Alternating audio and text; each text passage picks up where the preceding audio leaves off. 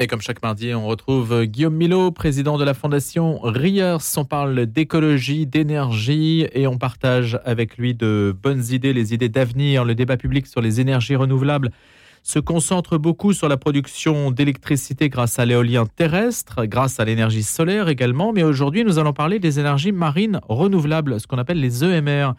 Les océans et les mers représentent en effet une source d'énergie renouvelable immense et à notre disposition. Alors, bonjour Guillaume Milot.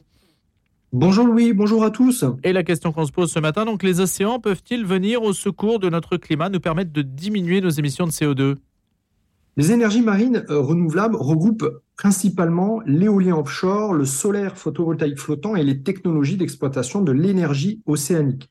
Selon l'Agence internationale de l'énergie, seulement 0,2% de l'électricité mondiale provient des énergies marines renouvelables, alors que 71% de la surface de la planète est recouverte par les océans et les mers. Bien évidemment, ce sont principalement les littoraux des continents terrestres qui pourraient être exploités pour utiliser l'énergie marine afin de produire de l'électricité à grande échelle. Et la France est en bonne situation? Alors la France a pour objectif d'atteindre 40% euh, d'énergie renouvelable dans son mix énergétique d'ici à 2030 contre 20% actuellement. Pour y arriver, la France envisage par exemple d'exploiter 17 parcs éoliens offshore en 2030. Ce sont plus de 700 turbines réparties dans la Manche et sur la façade atlantique et en Méditerranée également, qui seront en service pour produire de l'électricité bas carbone. En revanche, les dispositifs utilisant l'énergie océanique des vagues et des marées ne sont pas encore au stade du développement industriel, même si un grand nombre de prototypes sont en phase de test. Seule l'usine marémotrice de Rance, inaugurée en 1966, produit de l'électricité à grande échelle. Avec une puissance installée de 240 MW, elle permet de couvrir les besoins en électricité de l'équivalent d'une ville de 225 000 habitants. Et comment ça fonctionne les énergies océaniques, Guillaume? Alors, il existe principalement trois technologies qui pourraient fonctionner sur le littoral en France métropolitaine. D'abord, les hydroliennes, qui produisent de l'électricité en utilisant l'énergie du courant des marées. Elles peuvent être comparées à une éolienne sous-marine. Plus l'énergie du courant est forte, plus l'hydrolienne produira de l'électricité. Ensuite, nous avons l'énergie marémotrice qui profite du flux et du reflux des marées pour remplir ou vider un bassin de retenue en actionnant des turbines qui entraînent un générateur d'électricité. Et pour finir, il existe l'énergie houlomotrice qui utilise l'énergie contenue dans le mouvement euh, des vagues. Et pourquoi la France n'a pas davantage développé ces technologies? Pour être pertinent, le développement des énergies océaniques doit concevoir des systèmes de production avec un bon rendement et nécessitant peu d'interventions de maintenance qui coûtent très cher en mer. Le dispositif doit également résister à la corrosion et aux fortes tempêtes. Actuellement, le montant des investissements et le coût de l'entretien de ce type d'installation sont encore très élevés. Aujourd'hui, à l'exception de l'usine marémotrice de Rance, il n'existe pas encore de parc de production, même si de nombreux projets de démonstration sont en cours. Les côtes françaises sont surtout utilisées pour produire de l'électricité avec des éoliennes offshore. Quel est le potentiel de développement de cette énergie dans les prochaines années? Les technologies utilisant l'énergie océanique sont en développement rapide de par le monde et les coûts de production sont en baisse constante. L'Agence internationale de l'énergie prévoit que les EMR pourraient représenter jusqu'à 10% de l'électricité mondiale d'ici à 2050. Avec près de 5500 km de côtes, le littoral français possède un potentiel de développement très important. Avec des moyens adaptés et des investissements à la hauteur des enjeux, nous pourrions devenir le leader mondial dans l'industrie de l'énergie océanique. Dernière question, est-ce que ça a un impact sur l'environnement, les écosystèmes? Alors, par principe, tous les moyens de production d'électricité et l'activité humaine en général ont un impact sur l'environnement. Alors, les énergies marines renouvelables ont le potentiel, effectivement, de réduire les émissions de gaz à effet de serre, mais leur développement ne peut se faire sans considérer les impacts sur les milieux marins. Par exemple, les centrales marémotrices peuvent perturber les courants marins et les habitats des espèces marines, tandis que les hydroliennes peuvent endommager les fonds marins et les écosystèmes. Par conséquent, il est essentiel que ces projets soient soigneusement planifiés et évalués afin de minimiser leur impact sur l'environnement. Merci Guillaume Mielo, président de la Fondation Riers, et à mardi prochain. La question du jour. Le chocolat pollue-t-il la planète? C'est une question qu'on va se poser ce matin avec Nathanaël Millon, qui est membre du café atelier Le Dorothy à Ménilmontant et qui vient régulièrement sur notre antenne. Bonjour Nathanaël. Bonjour Louis. En clair, faut-il arrêter de manger du chocolat quand même? C'est un peu impertinent comme question. Bah oui, surtout le lendemain, de, le lendemain du lundi de Pâques, ça, ça, paraît un peu dur comme question. Mais vraiment une question qui se pose quand on voit un peu les, les effets qu'a l'exploitation du cacao euh, sur notre planète. Euh, je ne sais pas si, si, vous avez déjà euh, remarqué, mais quand on entre dans une épicerie, quelle que soit sa taille aujourd'hui, on a un rayon de chocolat en France qui est absolument délirant l'impression qu'il y a 50 types de tablettes. Il y a du chocolat au lait, du chocolat blanc, il y a du chocolat noir, à toutes les concentrations de cacao possibles et imaginables. Et ce n'était pas le cas il y a 20 ans. Alors, quand on multiplie ça à l'échelle de la, planète, on, voit bien que la place qu'a pris le chocolat et le cacao dans nos vies et nos vies culinaires est devenue assez démesurée et c'est pas forcément soutenable. Mais alors justement, hein, quels sont les éléments qui vous permettent de dire que c'est une filière particulièrement nocive? Alors particulièrement nocive, euh, je ne sais pas, mais c'est un peu comme tout, c'est-à-dire que notre consommation évidemment a un impact en termes d'émissions, en termes d'utilisation d'énergie. Euh, et aujourd'hui, un kilo de chocolat, selon les estimations, ça, ça entraîne la production d'entre 8 et 17 kilos, j'allais dire tonnes, non quand même pas, entre 8 et 17 kilos de CO2. Alors c'est beaucoup lié à la déforestation, euh, parce qu'en en fait, le cacao est une plante assez fragile qui, euh, à l'origine, naît euh, dans des zones euh, tropicales dans la jungle. Et en fait, on a dû massifier la production de cacao. Et donc, on a conquis de plus en plus de terrains très fertiles sur la forêt primaire. Mais alors maintenant, Nathanaël, il y a une tension assez forte sur le cacao. Il n'y a pas assez de cacao par rapport à la demande. C'est ça le problème. Et c'est aussi peut-être euh, le chocolat de supermarché, enfin celui qu'on trouve en supermarché, n'a pas, comme vous l'avez dit, nécessairement une densité de cacao, très importante. Donc il y a beaucoup de, substituts ou d'autres choses. Alors complètement. Alors au niveau mondial, en fait, quand on regarde la production de cacao, elle a doublé en 30 ans. Euh, donc beaucoup plus rapidement que la, population euh, mondiale. Et il y a une demande très forte qui vient de certains pays. Par exemple, la Chine a découvert le cacao en fait assez récemment, en tout cas de manière massive. Et il y a une demande très très forte euh, qui, qui naît à ce, à ce niveau-là. Et quand on regarde par exemple en France, 30% de la, 30, 35% de la consommation, c'est des tablettes. Mais le reste, en fait, c'est aussi du chocolat qu'on trouve partout dans des préparations cacaotées, dans euh, des biscuits, etc. Et puis dans beaucoup de préparations où il y a une petite quantité de, de chocolat qu'on ne voit pas forcément. Donc c'est vrai que le cacao a envahi un peu nos papilles euh, de, de, nombreuses manières. Et après, effectivement, il y a ces différents types de cacao qu'on peut consommer. Aujourd'hui, euh, le premier producteur mondial de cacao, de très très loin, c'est la Côte d'Ivoire. Après, il y a le Ghana. Et en fait, ils produisent très largement, pas seulement, mais très largement, un cacao qui est ce qu'on appelle une commodité. D'ailleurs, c'est échangé euh, au niveau mondial, euh, c'est devenu un peu comme le pétrole. Aujourd'hui, on sait que les cours du cacao, c'est un enjeu géostratégique extrêmement important. Et donc, on se retrouve avec ce cacao qui peut être d'un côté extrêmement, on va dire, un produit de luxe. Donc, on voit des labels qui se multiplient dans tous les sens. Et de l'autre côté, une commodité. On voit bien, tout le monde a sa tablette de chocolat sur lui, etc. Et alors, Nathanaël, ce qui signifie que si vous régulez la consommation du cacao, alors si euh, les pays évidemment producteurs dépendent de, cette production massive, on peut supposer que si on les contraint, si on consomme moins, ils s'appauvriront. Oui, alors euh, comme souvent, euh, l'enjeu c'est d'accompagner le développement de filières qui soient respectueuses, à la fois respectueuses de l'environnement et des personnes parce qu'aujourd'hui, on a cet enjeu de déforestation. Si on prend la Côte d'Ivoire, la Côte d'Ivoire a perdu entre 60 et 90% de sa forêt primaire euh, depuis, euh, depuis le siècle dernier. Donc on voit bien qu'il y a un, enjeu très grand et à terme un enjeu pour eux parce qu'on ne peut pas continuer très longtemps à produire quoi que ce soit, mais en, particulier du cacao, sur des terres qu'on vient de reconquérir euh, sur la forêt. Dans les premières années, c'est très fertile, et puis c'est de moins en moins fertile. Et comme on a détruit tout ce couvert végétal et toute cette, euh, condition euh, qui a mis très longtemps à, se, mettre en place, au fur et à mesure, on ne peut plus rien produire. Donc rien que les accompagner sur des pratiques plus respectueuses, ça leur permet de produire plus longtemps. et ensuite, on a un enjeu, c'est qu'aujourd'hui, les conditions des, producteurs de cacao, il y a, en gros, il y a 6 millions de personnes aujourd'hui dans le monde qui produisent du cacao. Et dans une grande majorité des cas, c'est des gens qui vivent dans des, conditions de pauvreté euh, très grandes. Il y a beaucoup d'enfants aussi qui travaillent dans ces filières. Donc voilà, il y a un peu cet enjeu d'accompagner des filières qui permettent de payer mieux et de faire en sorte qu'on n'ait pas des enfants qui travaillent dans des mauvaises conditions à l'autre bout du monde. Alors, dernière question, euh, Millon, là-dessus, c'est que si on regarde donc cette filière du cacao, euh, c'est un produit d'exportation, c'est-à-dire l'Afrique produit effectivement mm. beaucoup de cacao, mais elle ne le transforme pas. Exactement. Et, c'est en fait un produit aurait été européen qui est transformé par les Européens. Le paradoxe, c'est la Suisse qui est associée au chocolat, alors qu'il y a tout sauf du chocolat en Suisse. Oui, en c'est fait. ça, la, la marine et les cacaoyers suisses. Donc la Euh, valeur, la plus-value, en fait, c'est la transformation du produit. Et ça, si l'Afrique le maîtrisait, maîtrisait le processus jusqu'au bout, peut-être qu'elle serait davantage euh, en capacité d'abord de faire peut-être aussi monter les prix, puis de maîtriser aussi sa filière.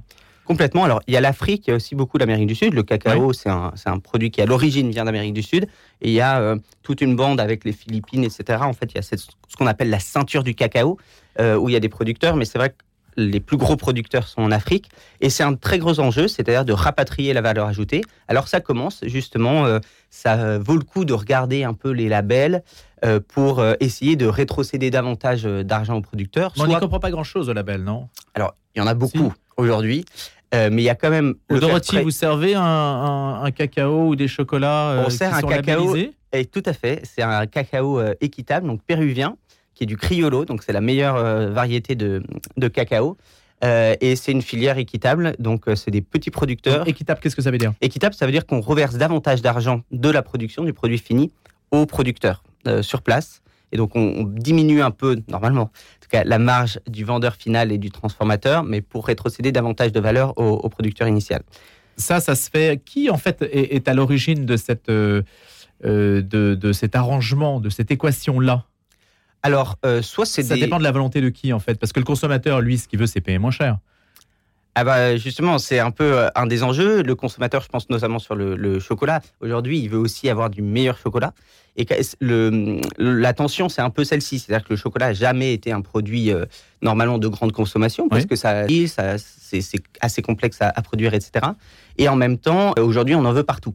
Donc euh, c'est sûr que c'est pour ça aussi qu'il faut diminuer la quantité de chocolat qu'on consomme pour en consommer du meilleur. Et là, il y a en fait pas mal de, de labels qui existent. Donc il y a Fairtrade, Max Havelaar, etc. C'est qu'on commence à bien connaître aujourd'hui.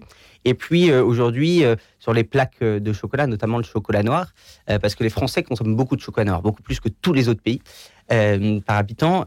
on a souvent une histoire un peu. On raconte d'où vient le chocolat, comment il a été, comment il a été produit. il y a un certain nombre d'initiatives pour renouveler la forêt dans les zones de cacao et puis respecter les travailleurs. Donc ça vaut le coup de lire un peu ce qui est écrit sur les tablettes.